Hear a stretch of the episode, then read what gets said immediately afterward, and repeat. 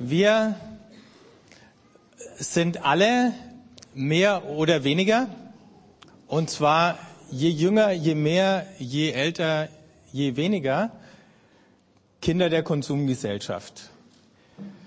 Die Nachkriegsgeneration, die ist noch mit äh, unter dem Vorzeichen der, der Pflicht aufgewachsen. Ich sehe den Unterschied in unserer Familie ganz stark bei den Generationen.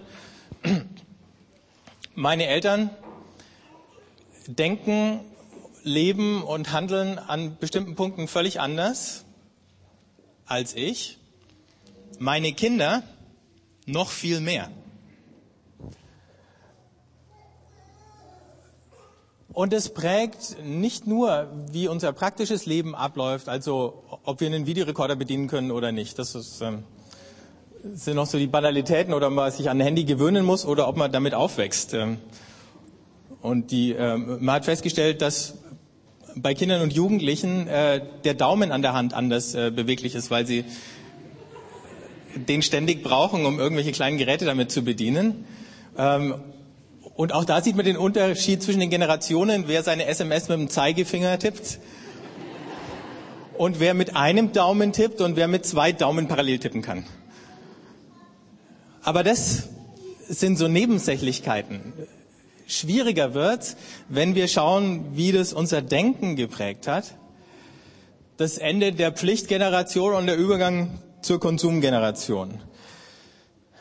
Konsumgesellschaft bedeutet tatsächlich, dass sich erstmals, soweit wir denken oder das nachforschen können, Menschen definieren, also ihre Identität daran festmachen, was und wie sie konsumieren. Und viel weniger über, was in vielen äh, äh sagen wir, primitiven Gesellschaften und für die meiste Zeit unserer Vergangenheit auch gegolten hat, über die Beziehungen, in denen du lebst, also deine Familie, dein Dorf, dein Clan oder was auch immer, oder über das, oder im Mittelalter dein Stand meinetwegen, aber auch das war eine Sache von Beziehungen, oder über deinen Beruf. Auch das war die Pflichtgeneration, die sich über den Beruf definiert hat. Das wird ja jetzt immer schwieriger, weil man im Laufe seiner Lebenszeit möglicherweise Berufe, aber mit Sicherheit die Arbeitgeber mehrfach wechselt.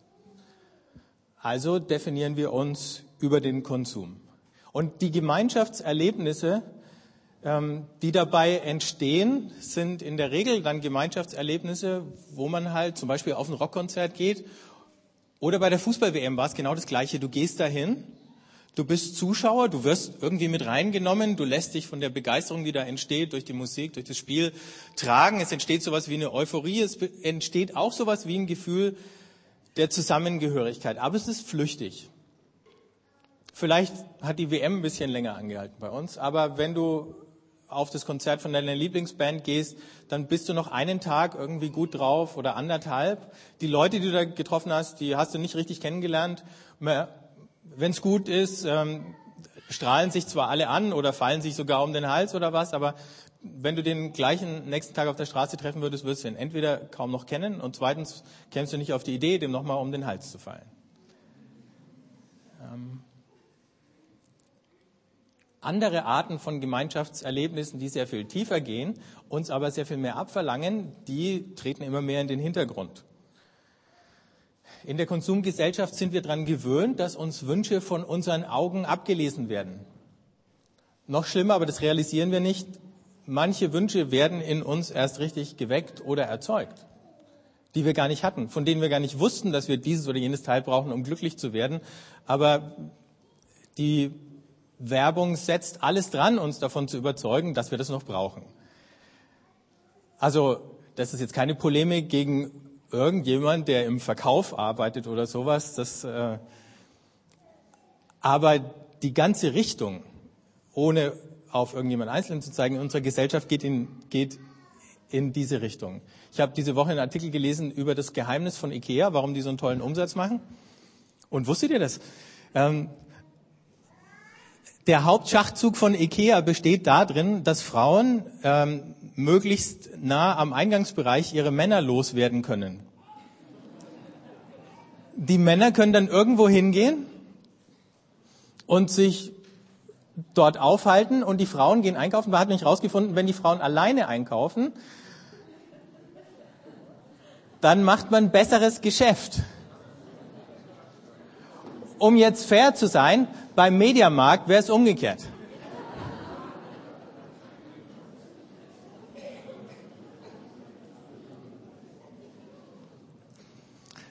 Aber was da geforscht wird und wie hart da gearbeitet wird und wie viel Geld da investiert wird, Bedürfnisse zu wecken, die es noch gar nicht gab, ist unglaublich. Was macht es mit uns, wenn wir jeden Tag in so einer Gesellschaft leben, wenn wir jeden Tag bombardiert werden mit diesen Botschaften? Wir können überhaupt nicht aussteigen. Wir können vielleicht versuchen, uns ein bisschen dagegen zu immunisieren. Was dann passiert ist, dass wir langsam so eine Brille kriegen, mit der wir unser Leben und mit der wir Dinge anschauen. Und ein paar Elemente dieser Brille sind zum Beispiel das eine, die Anspruchshaltung, immer zu fragen, was bringt's mir? Also ich bin froh, dass ich Kinder habe, weil an mir selber wird es mir nicht auffallen. Aber wenn ich mich mit meinen Kindern auseinandersetzen muss, dann begegnet mir diese Was bringt's mir Geschichte ziemlich oft. Räumst du bitte mal den Tisch ab? Was bringt's mir?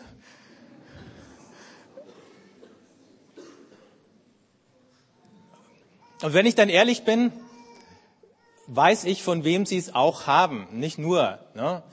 Und ich räume vielleicht den Tisch ab, wenn ich gebeten werde oder wenn ich an der Reihe bin oder was. Aber es gibt andere Dinge, wo ich sagen würde, äh, was bringt mir das jetzt? Das Zweite ist, was es in uns weckt, ist sowas wie so eine passive äh, Zurückhaltung. Animier mich, unterhalte mich, lock mich aus der Reserve. Also nicht, dass es sowas in unserem Gottesdienst gäbe, aber, äh, aber dieses Unterhalten werden wollen, kratz mich ein bisschen, damit ich reagiere. Ne? Ähm, du musst mir schon was bieten, damit ich hier mit einsteige innerlich. Das Dritte, was passiert, ist so eine Art Schnäppchenmentalität. Das ist eine typisch deutsche Variante von Konsumgesellschaft. Ähm, möglichst billig. Du kannst natürlich mit der Verheißung eines Schnäppchens auch gnadenlos übers Ohr gehauen werden. Da wird dir einfach erzählt, es ist billig. Und wenn du dumm genug bist, es zu glauben, ohne es zu überprüfen, dann kaufst du es, weil du meinst, es wäre billig. War es aber gar nicht. Ne? Ähm, oder, bestes Beispiel, die Firmen, die Tintenstrahldrucker verkaufen, die verkaufen dir ihren Drucker zum Spottpreis und du sagst, unglaublich, was für ein Schnäppchen, bis du dann die erste Patrone brauchst. Und dann sagst du, was war ich für ein Depp? Jetzt kann ich mir eigentlich einen neuen Drucker kaufen. Das sind die Tricks. Und wir fallen drauf rein. Und warum fallen wir drauf rein? Weil eine unserer größten Ängste in der Konsumgesellschaft ist, wir könnten was verpassen. Kennt ihr die Hymne der Konsumgesellschaft? Die Hymne der Konsumgesellschaft hat Queen geschrieben, schon vor einer ganzen Weile. Mit dem Stichwort fällt vielleicht einem ein, welches Lied von Queen ich meine? I want it all, genau. I want it all and I want it now. Ich will alles und zwar jetzt. Und in dem Lied heißt, ähm, ich bin ein Mann, der einspurig denkt oder ein Mensch, der einspurig denkt. Ähm, es gibt so viel zu tun in meiner Lebenszeit. Ich bin keiner, der Kompromisse macht und fragt, wo und warum. Ich lebe es alles und dann heißt, ich will alles und ich will es jetzt. Und das beschreibt genau diese Angst, etwas zu verpassen. Und aus lauter Angst, was zu verpassen, drücke ich erstens aufs Tempo und ziehe mir alles rein, nehme alles mit, was ich mitnehmen kann. Schnäppchenjagd heißt, ich nehme alles mit. Und das kann man in verschiedenen Bereichen machen. Wie sowas ausschauen würde, wenn wir das als Gemeinde konsequent umsetzen würden. Das zeigt jetzt ein fieser kleiner Videoclip aus Amerika. Und natürlich hat es, es kommt aus Amerika und es hat alles nichts mit uns zu tun.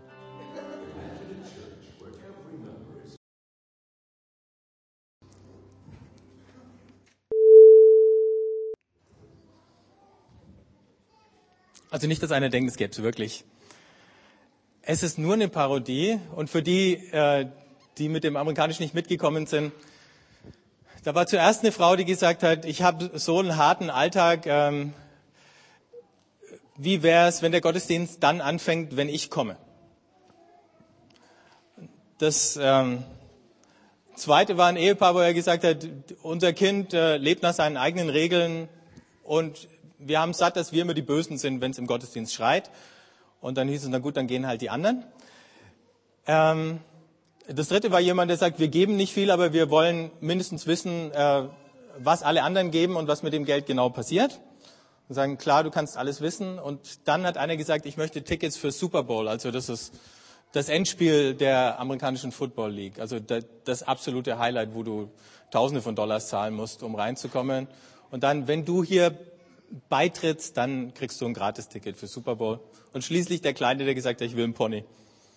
Aber das haben, glaube ich, die meisten von euch verstanden. Das ist die Horrorversion äh, von Konsumchristentum. Aber machen wir uns nichts vor, wir sind auf dem Weg dahin. Der Grund, warum viele Leute sich schwer tun, überhaupt zum Glauben zu finden, hat damit zu tun, dass ihr Denken und ihr Lebensstil so konsumorientiert ist, ähm, dass sie überhaupt nicht weiterkommen. Ich habe diese Woche einen Auszug gefunden aus dem Buch von Harpe Kerkeling, Ich bin dann mal weg, das im Augenblick auf den Bestsellerlisten ganz oben ist. Und der schreibt erstaunliche Dinge. Zum Beispiel Folgendes. Während ich bei weit geöffnetem Fenster im Bett liege, frage ich mich, was Gott eigentlich für mich ist. Viele meiner Freunde haben sich schon lange von der Kirche abgewendet. Sie wirkt auf sie unglaubwürdig, veraltet, vergilbt, festgefahren, unbeweglich, geradezu unmenschlich und somit haben sich die meisten auch von Gott abgewendet. Wenn sein Bodenpersonal so drauf ist, wie muss er dann selbst erst sein? Wenn es ihn überhaupt gibt. Geh mir weg mit Gott, sagen die meisten. Ich sehe das anders. Egal, ob Gott eine Person, eine Wesenheit, ein Prinzip, eine Idee, ein Licht, ein Plan oder was auch immer ist, ich glaube, es gibt ihn. Gott ist für mich so eine Art hervorragender Film wie Gandhi, mehrfach preisgekrönt und großartig. Und die Kirche ist lediglich das Dorfkino, in dem das Meisterwerk gezeigt wird. Die Projektionsfläche für Gott. Die Leinwand hängt leider schief, ist verknittert, vergilbt, hat Löcher. Die Lautsprecher knistern, manchmal fallen sie ganz aus. Man sitzt auf unbequemen, quietschenden Holzsitzen und es wurde nicht mal sauber gemacht. Da sitzt einer vor einem und nimmt einem die Sicht hier und da wird gequatscht. Echt? Und man bekommt ganze Handlungsstränge gar nicht mehr mit. Kein Vergnügen wahrscheinlich, sich einen Kassenknüller wie Gandhi unter solchen Umständen ansehen zu müssen. Viele werden rausgehen und sagen, ein schlechter Film. Wer aber genau hinsieht, erahnt, dass es sich doch um ein einzigartiges Meisterwerk handelt. Die Vorführung ist mies, doch sie ändert nichts an der Größe des Films. Leinwand und Lautsprecher geben nur das wieder, wozu sie in der Lage sind. Das ist menschlich. Gott ist der Film und die Kirche ist das Kino, in dem der Film läuft. Ich hoffe, wir können uns den Film irgendwann in bester 3D und Stereoqualität unverfälscht und mal in voller Länge angucken. Und vielleicht spielen wir dann ja sogar mit.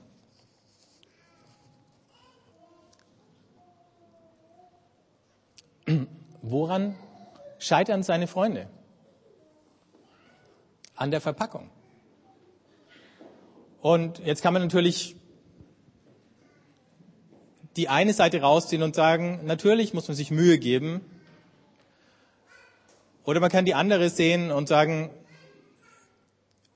mit Disney, mit Multiplex-Kinos, mit zig Fernsehkanälen,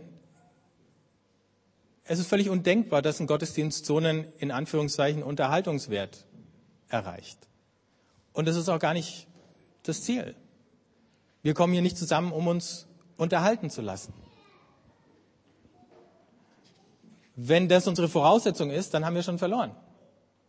Dann können wir schon einpacken.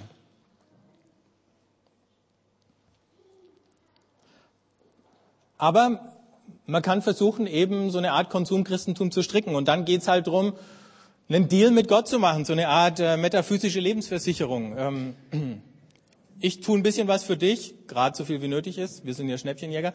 Ähm, und du passt dann hoffentlich auf mich auf und bewahrst mich vor den schlimmsten Katastrophen im Leben oder vor der Hölle danach. Ähm, oder wir können sagen, Kirche ist dazu da, dass wir das religiöse Gefühl äh, pflegen und die, der Maßstab dafür ist, Hauptsache es geht mir besser, wenn ich rausgehe. Und Hauptsache es reicht einigermaßen weit. Ist auf einer gewissen Ebene nichts falsch dran, nur wenn das die einzige und die allererste Erwartung ist, dann wird es schwierig. So eine Art äh, geistliche Wellness-Institution. Und der Trend in die Richtung ist schon da. Denn wenn man mal schaut im christlichen Bereich, ähm, ich habe neulich mit jemandem aus dem Verlagswesen geredet, was für Bücher verkaufen sich am meisten, dann ist es genau der gleiche Trend im, wie im säkularen Bereich, Selbsthilfebücher. Ne? Wie schaffe ich, dass es mir besser geht? Es sind jetzt halt christliche Selbsthilfebücher. Und in diesen christlichen Selbsthilfebüchern stehen viele gute und richtige Sachen. Und trotzdem kaufen Leute sehr einseitig diese Sachen. Und wenn du schaust, welche Seminare und welche Konferenzen äh, ungebrochene Booms erleben, dann wieder die Feel-Good-Geschichten, um es mal ein bisschen frech zu sagen. Es gab in Nürnberg tatsächlich mal einen Feel-Good-Gottesdienst. Aber ich äh, habe festgestellt, gibt es nicht mehr. Vielleicht haben sie sich den Titel anders überlegt. Du kannst Kirche auch nutzen zur Selbstdarstellung. Also ich finde hier Kontakte, ich finde irgendwo einen Ort, wo ich Anerkennung bekomme, wo ich zeigen kann, dass ich wichtig bin oder gebraucht werde. Und selbst das ist noch zu wenig, wenn wir nicht fragen, was ist der Auftrag? Worum geht es eigentlich, wenn wir Jesus nachfolgen? Und an welchen Punkten sind wir tatsächlich bereit, verändert zu werden? Denn was wir normalerweise nicht sehen, ist die Lüge der Konsumgesellschaft. Die Konsumgesellschaft bringt uns dazu, hart zu arbeiten, immer mit dem Argument, wir müssen unseren Lebensstandard sichern. Ich habe vor längerer Zeit mal eine Statistik gelesen, da hieß es, wenn wir mit dem Lebensstandard der 50er Jahre zufrieden wären, dann müssten die meisten von uns, ich weiß jetzt nicht mehr, nur noch 25 Stunden in der Woche, glaube ich, arbeiten. Aber das Gegenteil ist der Fall. Die meisten arbeiten viel mehr als 40 Stunden in der Woche, weil wir mit dem Lebensstandard mithalten müssen. Und dann kriegen wir von allen möglichen Leuten erzählt, äh, dass wenn wir uns nicht weiter da rein stressen lassen, wir zurückfallen hinter die anderen Völker und die alle reicher und glücklicher werden als wir. Reicher vielleicht, aber mit dem glücklich, wer weiß. Was wir gleichzeitig nicht sehen, ist, wie wir innerlich verarmen in dem. Ich habe es ja schon gesagt, diese Konsumerlebnisse, die produzieren keine dauerhaften, keine verlässlichen Beziehungen, sondern nur so oberflächliche, vorübergehende. Wir werden einsamer, wir werden leerer, weil Konsum an sich keinen Sinn in unserem Leben stiften kann. Und als hätte es Gott geahnt, sagt der Prophet Jesaja, oder spricht Gott durch den Propheten Jesaja in Jesaja 55, warum zählt ihr Geld da für das, was kein Brot ist und sauren Verdienst, übersetzt der Luther, für das, was nicht satt macht? Du arbeitest und arbeitest, dann konsumierst und konsumierst du, aber es füllt dich nicht wirklich aus. Das ist die Lüge hinter dem ganzen Ding. Und heute und die nächsten Wochen werden wir darüber nachdenken, über das Gegenmittel und wie können wir schauen, dass wir so ein Gegenmittel regelmäßig verabreicht bekommen, dass wir nicht von dieser, um mal ein anderes Bild zu wählen, Strahlung ständig ähm, verseucht werden, dass nicht unsere Optik ständig getrübt wird ähm, von Partikeln, die sich da in unserem Auge festsetzen und wir blind werden, betriebsblind. Viele der Nachkriegsgeneration haben sich gefragt, wie konnte das eigentlich passieren, dass ein ganzes Volk auf so einen Typen wie den Hitler reinfällt. Und es war genau die gleiche Geschichte. Da waren Menschen betriebsblind. Es gab blinde Flecken. Und ein ganz blinder Fleck damals war halt der Nationalismus. Und wer immer versucht hat, diese Ader auszubeuten, der hat es geschafft. Heute ist unser Problem nicht mehr der Nationalismus. Aber heute ist unser Problem der Wohlstand, in dem wir leben. Also schauen wir uns das Gegenmittel nochmal an. Jesus hat es klassisch formuliert in Matthäus 8, Vers 20. Die Füchse haben ihre Höhlen und die Vögel ihre Nester, der Menschensohn aber hat keinen Ort, wo er sein Haupt hinlegen kann. Worauf will ich mit dem raus? Jesus war jemand, der sowohl sich selber als auch seinen Nachfolgern bewusst Unannehmlichkeiten zugemutet hat. Und gesagt hat, es geht nicht zuerst um mich, oder es geht nicht zuerst um dich und es geht nicht zuerst um deine Bedürfnisse. Nicht, dass sie noch auch irgendwo ihren Platz hätten, aber sie haben nicht den ersten. Jesus war nicht jemand, der Leuten ihre Wünsche von den Augen abgelesen hat. Im Gegenteil, in Situationen, wo es völlig offensichtlich war, was der Wunsch sein musste, weil da ein Kranker vor ihm stand oder ein Blinder und geschrien hat, Jesus, hilf mir, fragt er, was soll ich denn machen? Er hat ihm nicht den Wunsch von den blinden Augen abgelesen. Der musste den sagen. Aber noch schöner als solche Geschichten zeigt eine Geschichte aus dem Alten Testament, wie Gott mit uns verwöhnten Kreaturen umgeht. Im zweiten Buch Könige, und viele von euch kennen die, gibt es die Geschichte von Naaman, dem Syrer. Ein syrischer General, der an Aussatz erkrankt war. Es war sein Todesurteil, der Ausschluss aus der Gesellschaft hat ihm gedroht. Er war ein wichtiger Mann, jemand, der gewohnt war zu befehlen. Er hatte ein israelitisches Mädchen, das verschleppt worden war, sprich eine Sklavin bei sich im Haushalt. Also er war jemand Besseres, ähm, jemand, der sich hat bedienen lassen. Und dieses Mädchen sagt dann zu der Frau von Naaman, also hier kann ihm keiner helfen, aber bei uns in Israel, da gibt es jemanden, der ihm helfen kann. Dann zieht er schließlich in seiner Verzweiflung, also kann ja nichts mehr schiefgehen, da in das Nachbarland, normalerweise war das sozusagen der Erzfeind, kommt zum König, der König kriegt schon die Krise und sagt, das ist der nächste Trick, um den Konflikt Zaun, vom Zaun zu brechen. Der will, dass ich ihn heile und wenn es dann nicht geht, dann ähm, werden wir wieder überfallen oder zu mehr Tribut verknackt. Aber dann hört der Prophet Elisa von der Geschichte und sagt, schick ihn zu mir. Und dann kommt dieser syrische Potentat mit seinem Tross vor dem Haus vom Propheten Elisha an. Und da lesen wir Folgendes. Naaman kam mit seinen Rossen, mit seinen Wagen. Er blieb an Elishas Hauseinlass stehen. Elisha schickte einen Boten zu ihm hinaus mit dem Spruch, geh, bade siebenmal im Jordan, dann kehrt dein Fleisch dir wieder, dann kehrt dein Fleisch dir wieder, du wirst rein.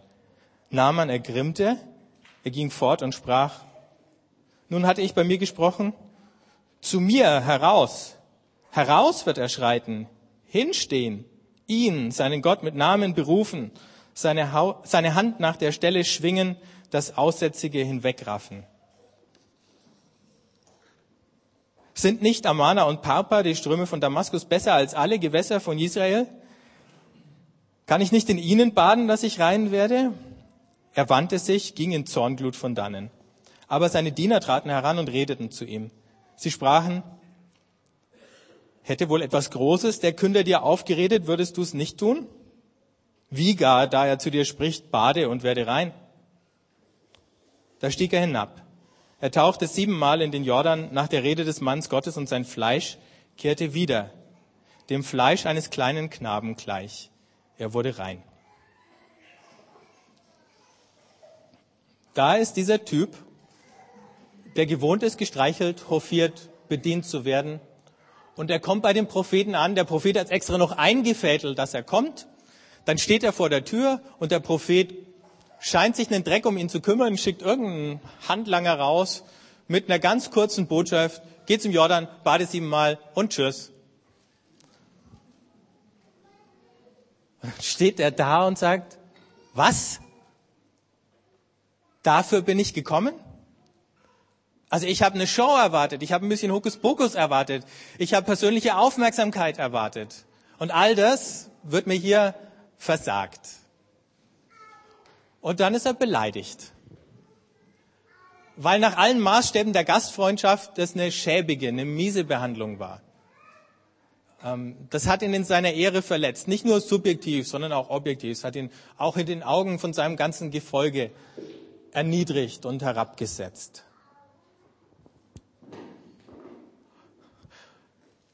Und du denkst dir, also ist nur der Elisa so ein Vogel oder Steckt Gott dahinter? Und wahrscheinlich ja, Gott steckt dahinter. Und die Botschaft an den Naaman war, du musst, fromm gesagt, dich demütigen. Du musst mal kapieren, dass bei all dem Leiden, was du hast und von dem du auch befreit werden sollst, du nicht der Nabel der Welt bist. Du musst kapieren, dass ich, Gott, nicht dazu da bin, deine Erwartungen zu erfüllen. Wenn, dann funktioniert dieses Spiel andersrum.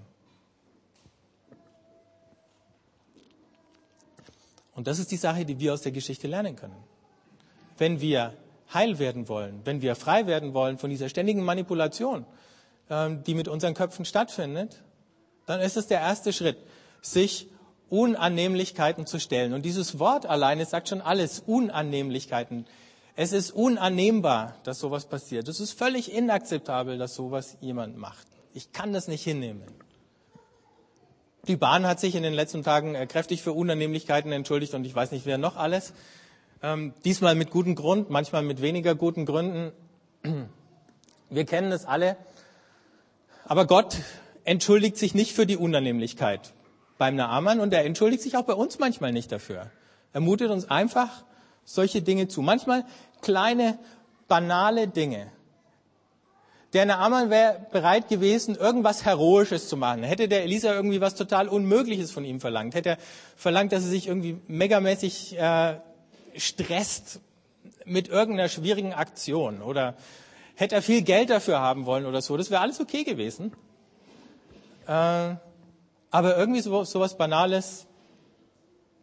Mach mal hier geh zum Jordan, tauch dich ein paar Mal unter. Man mag sich gar nicht vorstellen, wie es dann war, als er hingegangen ist. Ähm, da musste seine Klamotten am, ich weiß gar nicht, vielleicht hat er sie auch angelassen. Nee, ging nicht. Er musste seine Klamotten ablegen und dann mehr oder weniger nackt in diesen äh, Jordan da steigen und wahrscheinlich war der gar nicht tief. Um da richtig unterzutauchen, musste dann wahrscheinlich noch in die Knie gehen, je nachdem, wo es war. Also wie so ein Erwachsener, der sich ins Planschbecken setzen muss oder so, es schaut einfach blöd aus. Ne? Und du machst dich da ein bisschen zum Deppen. Zum Helden wäre okay gewesen, aber zum Deppen machen war nicht okay. Ähm, kann Gottes von uns verlangen, dass wir uns ab und zu zum Deppen machen? Zumindest in den Augen von Leuten, die nicht sehen, was gleichzeitig passiert? Wenn wir das tun? Ja, es gibt Situationen, da ignoriert Gott unsere Erwartungen völlig. Und es gäbe jetzt hunderttausend Szenen, die man da aufzählen könnte. Ich weiß nicht, ob es euch schon mal so gegangen ist. Ich habe Leute beobachtet und ich muss ehrlich sagen, mindestens in der Versuchung auch selber gestanden. Du kommst in den Gottesdienst und die spielen dreimal das falsche Lied und du denkst, äh, der ist gelaufen für mich. Das waren nicht meine Lieblingslieder oder so. Oder mit der Art von Musik komme ich nicht klar. Und dann denkst du, Mist, ne? Meine Erwartungen sind enttäuscht worden. Und das wäre die Chance zu sagen, also nicht, dass ich hier eine Lanze für schlechte Gottesdienste brechen will. Ihr versteht es, ja? Aber ich glaube, in der Regel haben wir Gottesdienste, wo sich viele Leute viel Mühe geben, aber man kann es nicht allen recht machen. Und wenn es mir dann jemand nicht recht macht, dann ist es die Chance, auf Gott zu hören und diese kleine Botschaft rauszuhören, es geht eigentlich nicht um dich. Es ist schön, wenn sie die richtigen Lieder spielen, aber es ist keine Katastrophe, wenn es nicht die richtigen waren. Es ist schön, wenn du viel mitnehmen kannst, aber es ist keine Katastrophe, wenn es mal nicht so war. Und es ist trotzdem wert, wiederzukommen. Praktisch könnte Unannehmlichkeit in den Lebensstil umgesetzt bedeuten, und das ist eine Sache, da diskutiere ich auch mit meinen Kindern immer wieder, weil es in der Spaßgesellschaft nicht selbstverständlich ist. Praktisch heißt es, ich gehe zu einer Zeit, die ich mir nicht ausgesucht habe, an einen Ort, den ich mir auch nicht ausgesucht habe, wegen einer Sache, die ich mir ausgesucht habe. Die Sache, die ich mir ausgesucht habe, ist Jesus nachzufolgen. Und es wird immer wieder bedeuten, dass ich an Orte hingehen, äh, an Orte gehen muss zu Zeiten, die mir unangenehm sind, weil ich mir das ausgesucht habe. Und ich habe diese Unannehmlichkeiten in Kauf genommen. In vielen anderen Lebensbereichen tun wir das auch klaglos, aber manchmal fangen wir an zu jammern, wenn Gott uns sowas zumutet. Die Andrea hat sich freundlicherweise bereit erklärt, eine kleine Geschichte äh, zu erzählen von so einer Unannehmlichkeit, äh, die sie erduldet hat oder in die sie jemand hineingeschubst hat. Ja, das ist mir jetzt auch ein bisschen unangenehm, das zu erzählen, zumal das ungefähr zehn Leute schon mal gehört haben. Also, ich habe euch ja manchen schon erzählt, ich bin im Förderkreis fürs jüdische Leben hier in Erlangen und da bin ich mittlerweile auch im Vorstand und das ist ganz nett, da sind nette Leute, ähm, sehr bekannte Honoration aus Erlangen und ich bin mitten dabei und wir machen seit zwei Jahren eine gute Arbeit. Unter anderem haben wir dieses Jahr zu Weihnachten öffentlich einen Hanukkah-Leuchter. Natürlich nicht wir, aber wir waren maßgeblich daran beteiligt.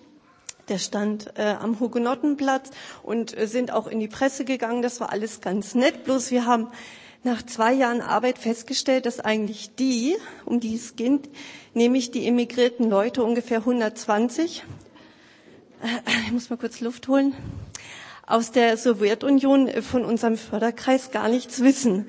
Und dann haben wir gedacht, na ja, das ist ja eigentlich nicht so Sinn und Zweck unserer Arbeit. Und der, wir haben einen alten, ehemaligen Pastor, ich kann ihn schlecht schätzen, so zwischen 70 und 80 Jahren, vielleicht auch darüber. Der Herr Lindenberg, der macht von Anfang an die Arbeit und besucht diese Leute zu Hause persönlich und hat dann vorgeschlagen, dass doch die Leute, die im Stadtteil wohnen, jeweils mitgehen. Und ich war auch ganz mutig, habe gesagt, na ja, ich würde schon mal mitgehen und habe gedacht, na ja, es ist ja vielleicht irgendwann nächstes Jahr. Dann rief er mich zwischen Weihnachten und Neujahr an und sagte, ja, Frau Anrich, wie sieht es gleich nach den Ferien aus. Und ich, ja, ja, ich komme schon mit. Ja, und dann war halt dieser Tag am Dienstag und mir ging es, soll ich sagen, Gott sei Dank ganz schlecht. Ich hatte Husten und Fieber und habe versucht, ihn anzurufen, dass ich nicht mitgehen kann. Und ähm, dummerweise war er nicht zu erreichen, hatte mir aber versprochen, dass er um eins anruft. Da habe ich gedacht, na, da kann ich ihm ja sagen, dass ich nicht mitkommen kann. Das geht ja nicht. Das kann man ja schließlich nicht von mir erwarten. Und dann kam er, aber äh, ohne vorher anzurufen, stand dieser ältere Pastor vor meiner Tür und ich sagte, Herr Lindenberg, ich kann nicht mit, mir geht's ganz schlecht. Und ähm, er hat sich nicht abfilmen lassen und fing dann an, äh, sagt, da kann ich mal kurz erzählen, wo wir hingehen wollen. Und ich, na ja, nicht, dass ich Sie anstecke. Und dann hat er gesagt, äh, Frau Andrich, ganz im Vertrauen, ich bin auch krank. Und ich, oh shit. Dann habe ich ihn, äh, hat er dann, ich habe sogar meine gute Erziehung vergessen, hat gesagt, kann ich vielleicht mal kurz reinkommen? Es ist doch sehr kalt hier draußen. Nicht ja, so ungefähr, wenn es dann sein muss. Dann haben wir uns auf mein blaues Sofa gesetzt und dann hat äh, der Herr Lindenberg angefangen, mir von diesen Menschen zu erzählen, wo wir hingehen wollten. Ich war also, äh, naja, was man so anhat, wenn man krank ist, nicht ausgefertigt angezogen und habe dann irgendwann gesagt, Herr Lindberg, äh, fünf Minuten, dann wäre ich fertig, dann gehen wir. Und dann sind wir beide losgegangen und ich habe mich im Gehen ganz frei gefühlt. Es war plötzlich nicht mehr unangenehm. Ich habe mich zwar so ein bisschen wie ein Zeugen Jehovas gefühlt, weil es war ja in meiner Nachbarschaft. Da kennen uns die Leute alle. Wir hatten so ein Packen äh, Kalender unter den Arm und sind dann von Haus zu Haus gezogen. Und ähm, ja, es war plötzlich nicht mehr an, unangenehm, sondern ich habe mich irgendwie frei gefühlt. Ähm, ich fand es dann irgendwie nett von Gott, dass wir niemand erreicht haben, dass ich mich sozusagen noch mal vorbereiten konnte. Aber ich habe mir Herrn Lindenberg versprochen, nächstes Mal gehe ich mit.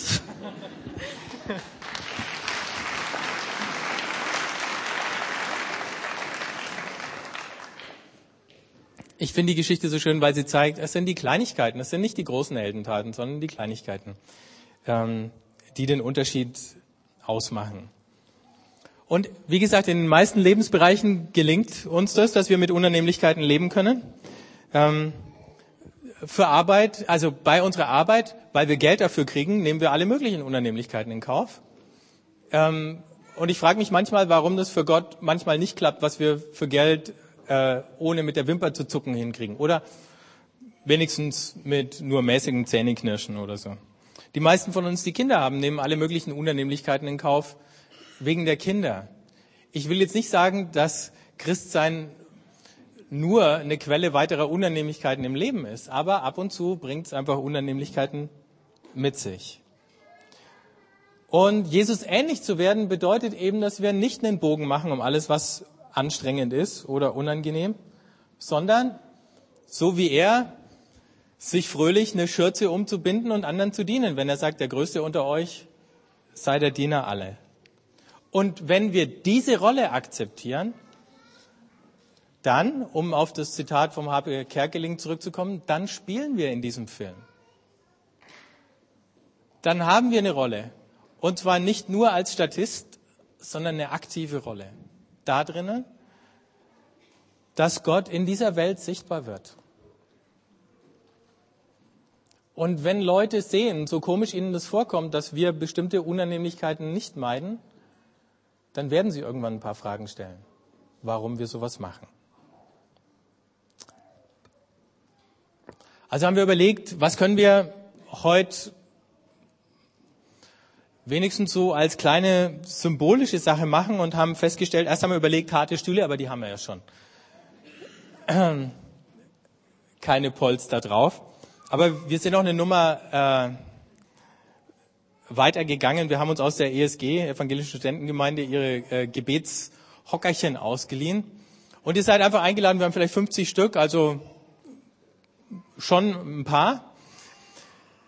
Einfach mal ein paar Augenblicke auf den Knien zu verbringen. Das ist nun nicht die allerbequemste Haltung, aber vielleicht eben ein guter Ausdruck, sich das mal eine Weile zu gönnen. Und wenn ihr wollt, könnt ihr es ja regelmäßig zu Hause machen oder so. Die Hocker müsst ihr allerdings da lassen, die müssen wir wieder zurückbringen. Und wir haben dann noch ein paar Bilder und ein paar Worte von Jesus, die hier, die hier durchflimmern und uns äh, daran erinnern. Ihr könnt also auch auf eurem Platz sitzen bleiben, wenn das Knien jetzt aus gesundheitlichen Gründen nicht angesagt ist oder wenn ihr keinen Platz mehr auf diesen Hockern bekommt. Aber vielleicht einfach ein paar Minuten Zeit nehmen, Gott im Gebet das zu sagen, zu sagen, es ist in Ordnung, wenn du mir ab und zu mal was zumutest. Und statt mich über die anderen zu beschweren oder über dich zu beschweren, lerne ich, weil es gut ist für mich, dass mir das ab und zu passiert. Weil es gut ist für mich zu lernen, ich bin nicht der Mittelpunkt der Welt, es dreht sich nicht alles um mich, sondern dieser Mittelpunkt ist ein anderer. Und in dem Sinn würde ich gern mit uns allen beten. Wenn ihr könnt, steht doch auf.